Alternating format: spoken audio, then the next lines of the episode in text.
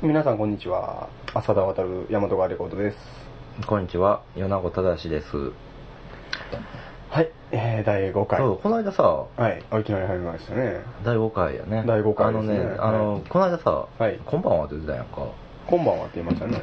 うん。あれ？今、朝田君、こんにちはって言ったやん。あこれね、聞くときがいつ聞いてるのか分からへんから、でもこの間昼間に録音して あこんばんほんまやなはって言って今日は今夜中撮ってるんですけどこんにちは言うてしまいましたけども、ほんまやね。これなんでなんでしょうね？なんかあの、どういうもんなんかなと。思って。うんちょっと僕も今不思議な気がしました。こんばんはにする？こんばんは。うん、こんばんはにしましょうか。こんばんこんばんは。えっ、とこんばんは。どうもえっ、と大和川レコードの浅田渡です。米子正です。えっ、と5回目の放送になりましたね5回目の放送になりましたね。あの、この前思ったんですけども、なんかこの前の放送の時に、こんにちはって言ってたんですけども、なんか今日こんばんはっていう話になりましたよね。はうん。あ、えーっと、どうしようそれ。隙間芸術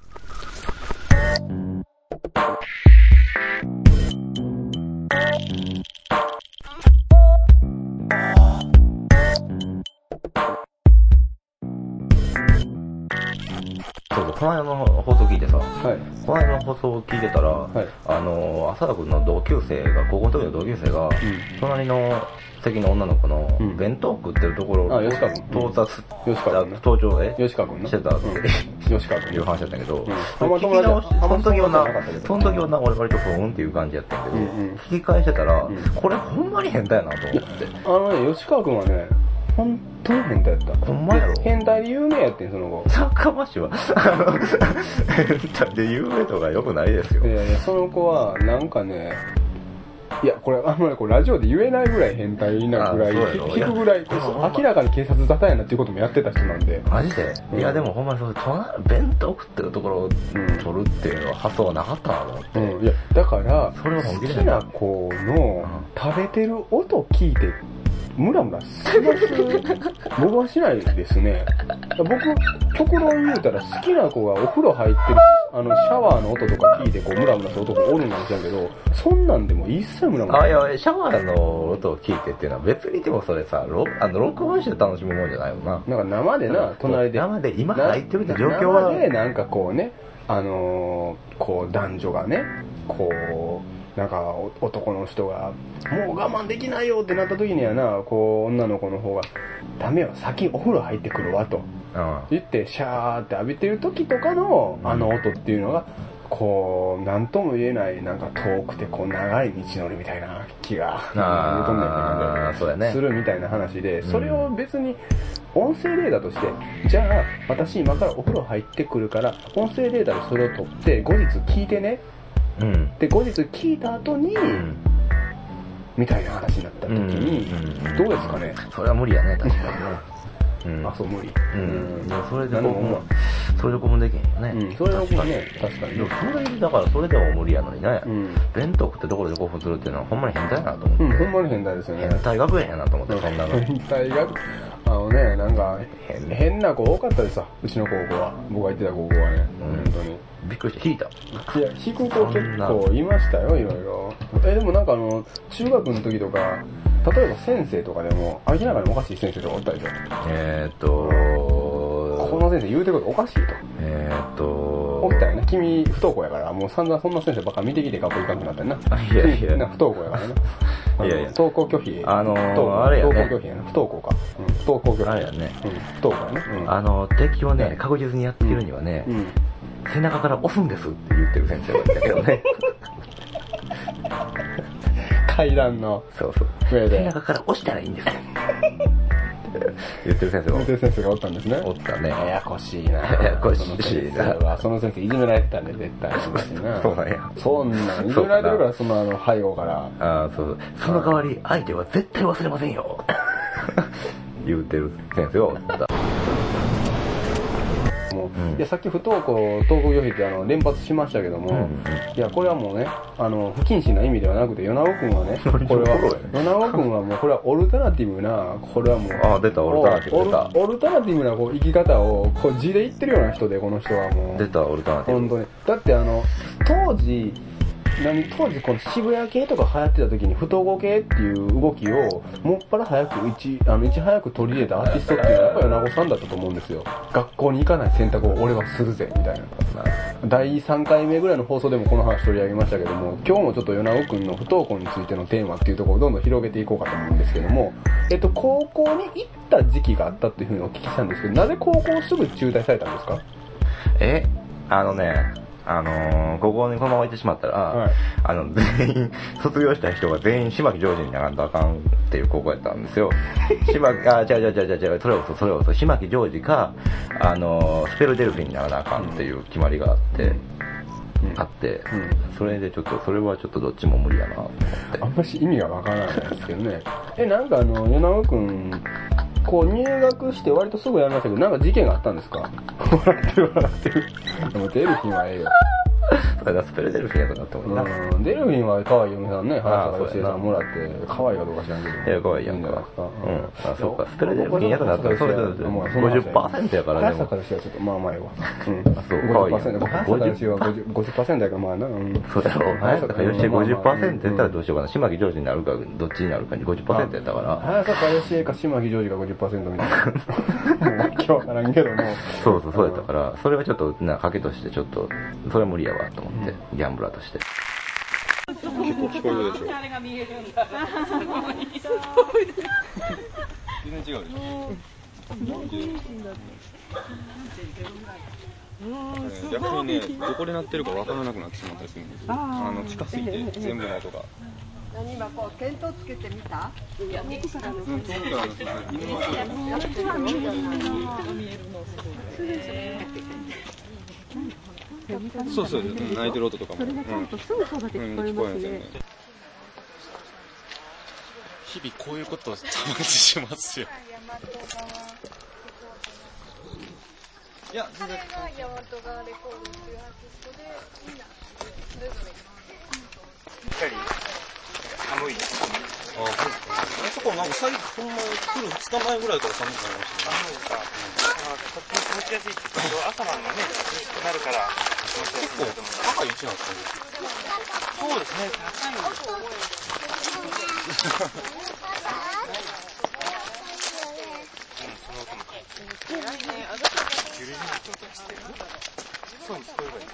ガチャガチャえっ、と、浅田君最近何しましたか？なんで笑ってんの？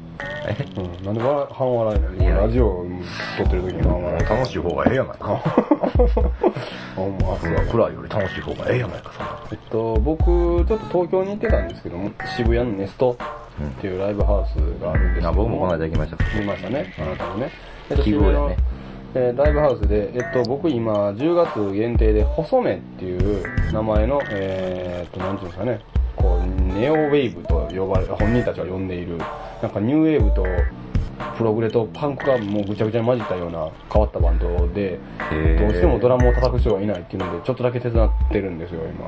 ああ、そうなんうん。まあちょっと11月以降忙しくて手伝えなくなっちゃったんですけど、まあ昔ね、その昔撮った杵塚、でしたっけ、うん。小根塚でしたっけ？杵塚かな、うんでドラム叩けちゃうから、うん叩こうかってなって、うん、上から言うたね。うん、叩けちゃうからね、一応やってたから、たまには、たまにはなんかあの、謙虚な態度はもうちょっともう、ちょっと、うん叩けるで、みたいな言い方もええかな思って言うてみたんやけど、あそまあまあまあ、ちょっとドラムね、おらん言うから手伝ったんですあよなたもドラムうまいもんね。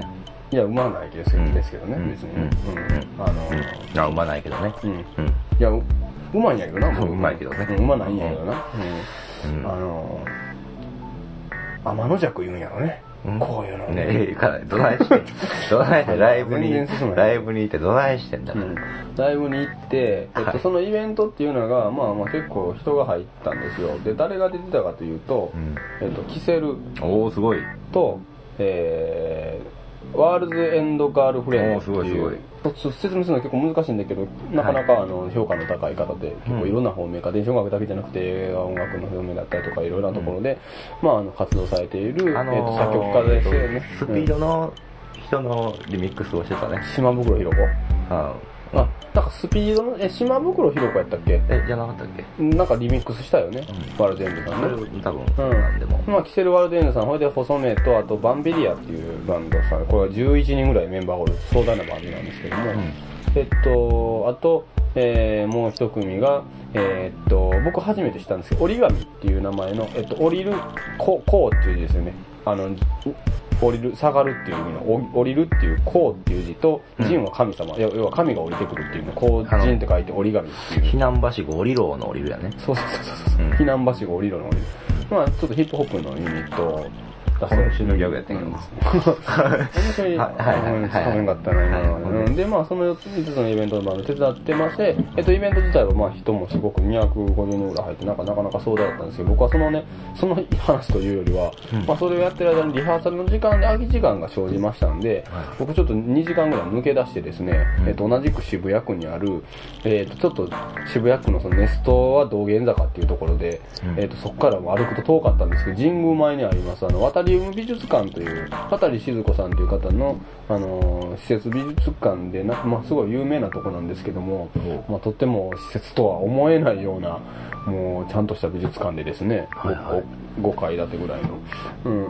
なんかそこで、えっと、ちょうどあの、ナムジュンパイクさんが、えっと、まあ、去年、今年の、えっと、冬、春先かな ?2 月かぐらいに亡くなられた。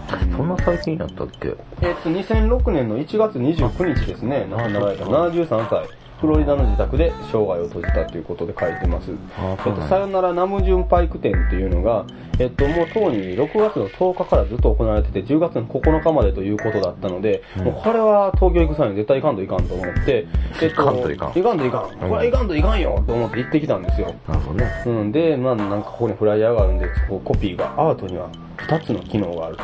一つは喜び、エクスタシーを見せる。一つは未来を考える。つまり自由があると、こうナムジュンパイクさんの言葉が書かれていて、いやー、なんとね、うん、まああの、感慨深いものがあるんですけど、まあ行ってきまして、うんうんえっと、僕思ってた以上にうん、割とコンパクトなうん。展覧会だったんです。水筒。うん、でも、え渡り読む美術館ってとこ僕初めて聞いたんですけど、はい。どういうとこなんですか？それえはずっと、あのー、その、渡さんという女性の方が、うん。あのー、自ら作りはった美術館大きでえはっと、ただ大きいですね、スペース自体は、えーっと、あのー、いわゆる美術館の作りという感じではちょっとないんですけども、うん。ホールみたいな円形で、の形を、あの、まん丸じゃないですけど、形をしてて、それがちょうど、えっ、と、4階建てぐらいまであって、うんえー4階、3階、2階が展示スペースになってると。で、1階が受付兼、あの、グッズを売ってるところで、地下がカフェ兼書籍を売ってるところっていうような施設でして、で、そこの4階からまあ2階までナムジュンパイク店をやっていたんですが、うんで、まあ順番に4階、3階、2階と下がって見ていったんですけども、うん。えっと、比較的にまあ、あの、割と、えっと、いい意味なんですけども、結構コンパクトにまとまっている展覧会で、えっと、随所随所にまあ映像の作品で、えーアーカイブされているものを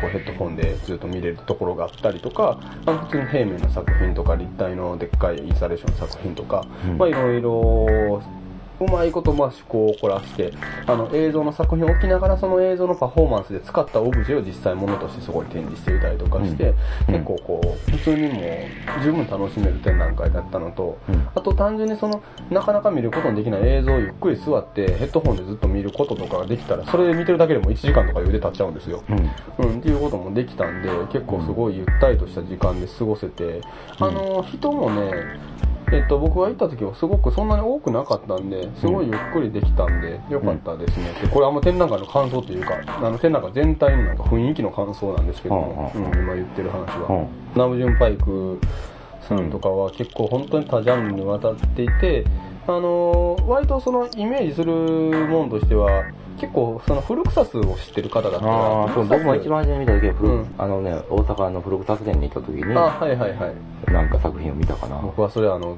埼玉に行きました。そうなんや古草津店は。ああ、はうん。い。うん。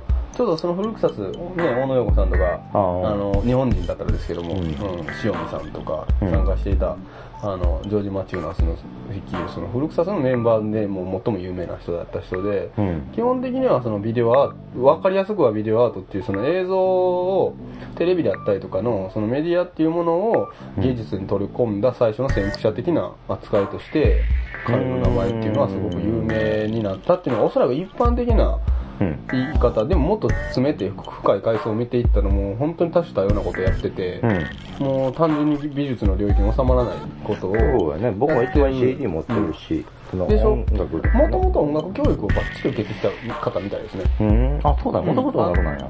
あもともと音楽で、で、ジョン・ケージに一時期支持したというか、ああの、憧れてあって、ジョン・ケージに刺激を受けて、あっていう話をあ、それはね経歴に書いてたんですよなんか、うん、あの、ジョン・ケージがその、ナムジュパイクのパフォーマンスを見て、うん最前列にジョン・ケージが座ってきて、うんジョン・ケージが最前列に座って、うん大爆笑しながら見てたっていうなんか話を聞いたことが。ジョン・ケージが大爆笑ってどんなんなんやろね。そうやな。結構、ねそれを聞いてね、それ4分何秒ずっと大爆笑。パイプでこう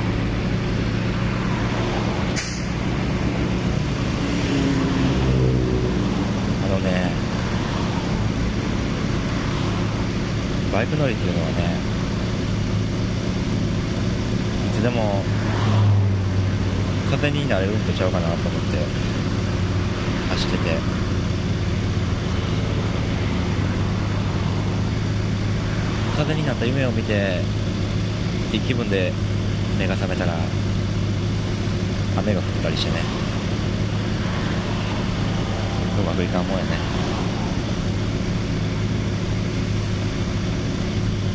それじゃあ、みんな元気出してね。僕は元気です。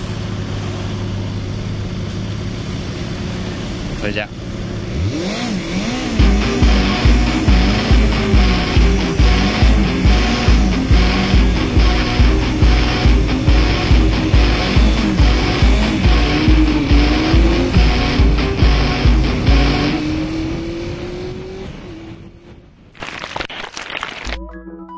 最近こう大爆笑とかしました？人のパフォーマンス見て。そのパはっはっはっはっはっはみたいな。え僕最近大爆笑しましたよ、ー、お何しましたえっと、この前、まあ僕も関わってたイベントで、ん。えっと、京都精華大学新美ってところで、ほあの、映像とまあ音のイベントっていうのをいつもやってまして、ん。えっと、4回目やったんですけど、私が想像する棚っていう、棚っていうのはあの、棚ですよね。本棚とかの棚ですね。あ、うん、これなんとかうん、とかの棚。っていうイベントをやった時に出はった、あの、現代美術家、アニメーション作家の、えっと、松本力さんっていう方がおられるんですね。で、松本宝さんは、まあ、あの、非常に絵的には本当にポップで、アナログで鉛筆で描いた、あのー絵っていうのも、すごい時間をかけて何枚にも何枚も何枚もこう重ねてそれをアニメーションするっていう、極めてアナログ的な手法で、うん。あのーアニメーションを作ってある方で、ん。で、その音楽を載せている、そのアニメーションとともに音楽を載せているオルガノラウンジさんっていう3人の、うん。えーとのグループの、えーと、電子音楽とポップス的な音楽をやってはる、えーと、グループがいて、ん。で、あのーその2人はいつもセットで、えーと、音楽オルガノラウンジさん、で、うん。アニメーション松本力さんなんですけど、松本力さんとか美術家だからこう、なんかあの、絵とかをね、がすごくポップだからね、うん、絵を見てる感じ、えー、松本力さんで検索したら、うん、絵見れると思いますけども、彼の作品が、はいはい、彼のアニメーションとか見てる限りは、全く想像できなかったんですけど、どうも松本さんはいつもライブの時にパフォーマンスを突然しはるんですよ。どういうことですか？つまり、オルガのラウンジさんが音楽流してる時に横で VJ として、うん、松本さんは普通に VJ として、パソコンの横でずっと映像流してて、おとなしいんですけど、おとなしいんですけど、ある時間かけたら松本力タイムがあるんですよ。急にライブで。僕はそれ知らなかったの、本番まで。いきなり、いきなり、ふげーふ、ふがーとかって急に叫び出して、え、いら、いら、いらーとか言い出して、うん、え何があったんやって、僕事故かなんかで、お客さんがなんかもぶつかったりして、うわ、えらいことになったと思って、うん、外に出てたんですけど、覗きに行ったんですよ。うん、ほんならなんか松本さんがどえらく暴れてて、うん、どんな風に言うんでしたっけ？で、なんかね、え、え、え、え、とか言うて、ああそうで、そのまま、そこにある、なんかあの、えっと、木のなんかのね、置物みたいな、まあ置物っていうか、要は椅子とか、あの、台代わりに使えるものを、うんそこ、く、そこって抜けてるんですけどね、空間みたいなのがね。そ、そこに足を。すこっと抜けてる、ね、足を突っ込ん要は、あの、ひな壇みたいなやつやけども、ひな壇。ひな壇みたいなんで、そこがないから、そこってはまるわけですよ。自分の足が。わ、はわ、かります？汽車ポップみたいなことができる状態で。ああいうのにスポッと足をはめて、うん、お風呂、お風呂、お風呂、お風呂、お風呂って言うたんですよ。なるほど。もう一度もう、半分引いてる。もう激引きと、半分大爆笑で、うん、もう会場が一気にあの京都聖火大学新ビルおしゃれなスペースが一気にナンバーベアーズになってしまったんですああなるほどね。これはもう誰が見てもベアーズだ、うん、であの新美の田村さんっていうね、うん、オーナーの方も「何？インキャパシタンツ?」って一言言ってどっか行ったみたいな世界にな何？インキャパシタンツっていうあの昔そうベアーズとかでも活動してたあの、はい、ノイズ系の有名な非常階段とか、はあ、インキャパシタンツとか、はあ、ねあのいやマゾンナとかね。あんかそういう、ん、ノイズ割とノイズ世代の。マドンナソロマニアソロマニアの方とかなんかその築き上げてたインキャパーって言われる人だ。ろうインキャパかみたいな話なのそれぐらいベアーズっぽかったっていう話が。それで大爆笑派やったんや。もう僕は大爆笑派で、うん、もう大爆笑ですね。大爆笑はい、うん、死ぬほど笑いましたね、うん、もうむちゃくちゃすぎて。うんうんうん、いやでもそれはすごいね。そのいきなりっていうのはすごいね、うん、毎回やるらしいんですよ、いや想像できないぐらい関連性がないんですよ、今までのパフォーマンスと、急に始まるんですよ、どんなふうに言うんやったっけ浅田君お風呂お風呂お風呂お風呂。お風呂お風呂お風呂。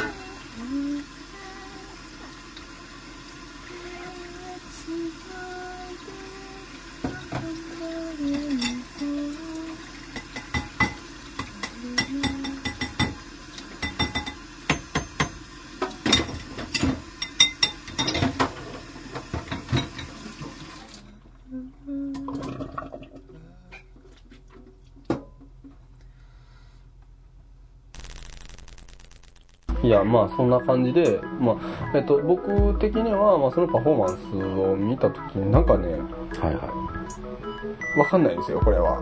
い。誤解を恐れず言うと、なんか変な希望を感じたんですよ、僕彼の姿を見て。っていうのは、その、まあ、いわゆるなんていう、これ、この見方はなんかもう、何を言うとんねんって話になるかもしれないですけども、まあ僕も音楽とか美術の方で作品とか作ってて、その美術やってる人で、えー、現代美術っていう、まあ特に割とね、一般的な人から見たらなんか何やってるかようわからんような、うん。なんかもう概念コンセプチュアルなことやってるけど、ど分からへんがなみたいなうん。難しい説明されても分からへんみたいな世界やってる、えー、と人たちが一方おって、うん。で、まあ、松本さんとかは基本的なアニメーションで、うん。えっと割と視覚的なところを見せてるのでそんなコンセプチュアルなものではないんですけども、うん。まあ、そういう、えっとビジュアル的なものをやってる人が、えっと何の僕が面白かったのは関連性はおそらく彼の中ではあるのかなって気はするんですけども、ん。旗から見た時にはこれはもう明らかに外部から見た時には今までの、えー、と彼の作品とその彼が急に行ったパフォーマンスっていうものがあまりにも乖離しすぎで一つの人間の属性とは思えないような状態なんです。取りたいみたいなことがあるかもしれないうんそうなんですよ。うん、で僕はきっと彼があの行為をすることっていうのうん。は全体の彼の作家活動の中で何か意義があることなんだろうな。と思ってて、えなんかその意義っていうのがおそらくその僕別に小難しいこととかは彼はやってないとは思うんですけどもともと。うん。おそらく彼のなんていうのかな。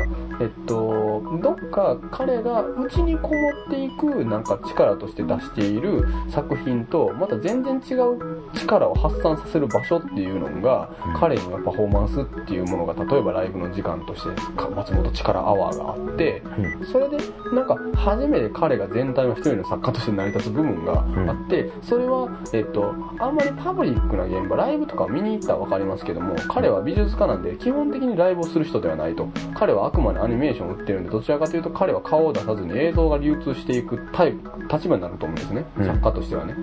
あのっていう中で 彼がああいうライブではああいうことをやってるっていうことはなんか非常に面白い存在だなと思ってなかなか見たことがなかったんでまあ、そうやね。うんああいう人を映像、え、えーと、その VJ なり。なんかでももともと本当にもっと昔は演劇の方やったらしいですよねあ、そう。まあ、お年ももう40超えてはるぐらいの方なんで、なもうベテラン、中堅からベテランの域に達してるね、世代だと思うんですけどね、ちょうど40ぐらいになってくると、美術家でも。ああ、そういうタイプの人って。中堅、まあ、ベテランはもっと年上か。中堅、若手から中堅に行って、中堅のちょっと、ね、うんいい具合の時期でしょうね、うん。40代だったら。あ、でもそれこそ本当にさっきのナモジュンパイクのうん話じゃないけど、いろいろやるね、うん。タイプの、なんか一個のことだけあのやって、きちんと作品作って、うん。しれっと出しとけるっていうので、かっこいい人ももちろんいっぱいおるし、うんうんうん。いろんなことやる人もおって、ね、うん。それは全部全体でかっこいい。そうね、だからそういうなんかねいろんなことやる人も、まあもちろん僕はどっちもいいと思うんですけども、うん。いろんな意味でそういろんなことを、もまあいろいろやる方やもんね。僕は完全そっちですよね。うん。うん。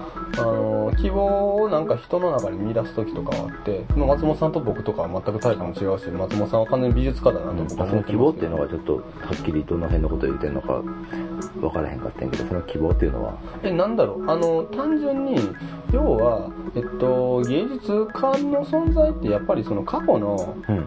過去のその社会制度というか、過去の芸術の経緯を踏まえて自分の今の位置を決めてるところが、うん。あどうしても出ちゃう、出ちゃうと思うんですよ。だから今自分が何をやってるかっていうのは過去にこういうシーンの流れがあったからこういうことこうあってて、そこまあまのあ言ってる歴史との流れは切り離されないなとは思ってるんですけどもでも、はい切り離されないけど芸術家である存在としては、えっと、そこは切り離されないことを認めつつもやっぱり誰も見たことないというかネクスト的なものをなんかどうしてもやっぱ作りたいっていう思いはうんあるんだったら、その時になんかもう全く見たことのない何かを作れる、えっと、それは松本さんのパフォーマンスが見たことないものやったって意味ではなくて、うん。あのパフォーマンス的にはなんか過去にベアーズとかでああいったものは他の人に見たことある気はするんですけど、ん雰囲気的には。うん。ただ、全体の存在として、んなんか得体の知れないものをうん。ネクストとして感じる瞬間っていうのをちょっと見出した気がしたんで、一瞬なんか、うん。よくわかんないものを、よく言葉にできないものを、そういう意味ですね。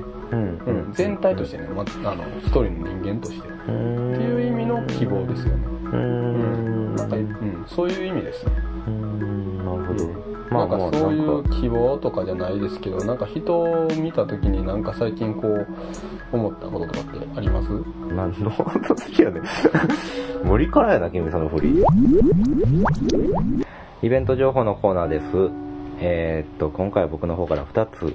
えー、1つ目は、えー、アメリカ村、えー、眼ギャラリーで10月12日から29日まで開催される、えー、中山双葉さんのイベント、映像カフェ、友達は犬だけじゃなかったというもので、えー、とこれは中山双葉さんが、えー、とフルバイアルバムの発売を記念して、えーアニメーションスープのメンバーの方を中心に開催するイベントで、えー、とちょっと日が飛んでるなったりしてその長い期間なのであの詳しくは、えーサイトの方に書こうと思うんですけれども、えー、とアニメーションスープの方たちを迎えてアーティストトークとミニライブを開催するのが一つとあと27日から29日の間にの3日間に、えー、とアフリランポの鬼、えー、チンポー、えー、渚にての柴山さん山本誠一と幽霊バンドなどを迎えてあのもちろん中山双葉さんと一緒に、えー、とその方々がライブするということです。一つ目はそのイベントで、えー、と二つ目の方はですねえー、と10月のえー、と何日でしたっけね。えー、と29 29分の日。日曜日ですかね。10月の29日に、えー、山水ライブハウスで行われる、えー、こっちはあの音楽のライブのイベントで、えー、と非歌集、えー、巻上浩一さんの非歌集僕はあの巻上浩一さんが好きなのでぜひ見に行きたいんですけれどもとオプトラム、えー、バンピリア細目、えーなどが出演するイベントで、えーっと、オープン5時半、スタート6時半、前より2500円、当日3000円ということです。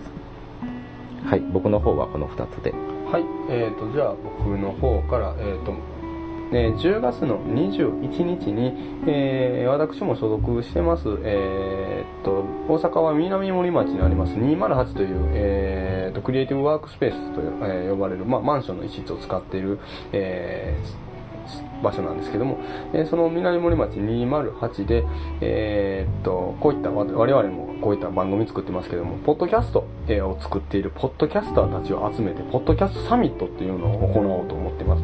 えーその日の、えーポッドキャストを作っている、え人たちが面白いポッドキャストは何かということについて喋ったりする内容をそのまま録音して、それもポッドキャストに上げてしまえということで、公開録音を含めた、えーっと、ポッドキャストサミットを10月21日の土曜日の8時から、えー1000円パスタ付き、ドリンク付きで行いますので、えーもしよろしかったら、えーこちらは208のサイトまたリンクを貼っておきますので、ご連絡いただければ、えーと、ぜひともあの参加していただきたいと思ってますので、そちらの方もまたよろしくお願いします。はい、えー今回お送りします、えー曲なんですが、えっと、たゆたう、えーひらがなでたゆたうと、えーいう名前の、アーティストさんです。えーと、ギターボーカルと、えーバイオリンの2人、女の子の2人ユニット、えーなんですけども、えーと、とてもまあ、ゆるいということを結構ホームページでもアピールしている。実際音楽も非常に緩くて、えーいい意味での緩さと気持ちよさが,、ねがえーすごくあるアルバム、えーと、これは、えっと、CDR で出されてデモ的な、えーミニアルバムだと思うんですけども、たゆたう、え夜の箱舟というタイトルのアルバムから、えー夢追い人という曲を、えー今日お送りします。どうぞお聴きください。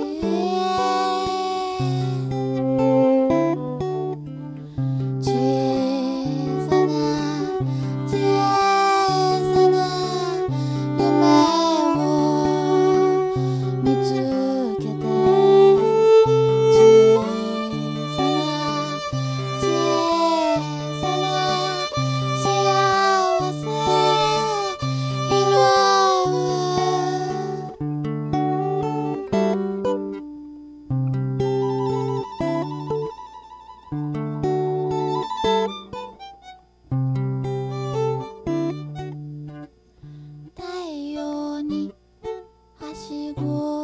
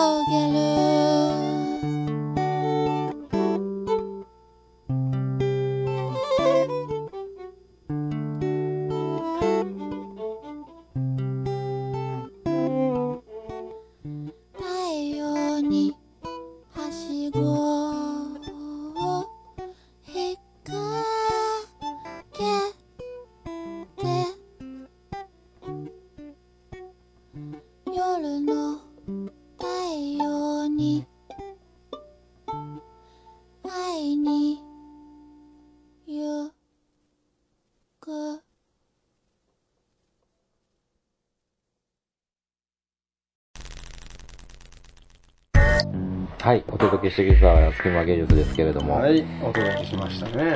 お別れの時間となりまして、はい。結構今日はいろいろ、あの、アートのイベントの話とかもきっちりした回ですが、たまには。ね、あの、アートと音楽の情報を中心にお届けするはい。ポッドキャスえらいもう、あと音楽の言うときに僕の目をガーン見ましたね、今なんか。、そういうわけで、はいあの、また、じゃあ今回はこれでお別れですので、また次、次回はい。まあ、次回第6回、えー、楽しみにしててください。はい、えー、と、お届けしたのは、米子正と、え、大和川レコード浅田でした。はい、じゃあまた次回。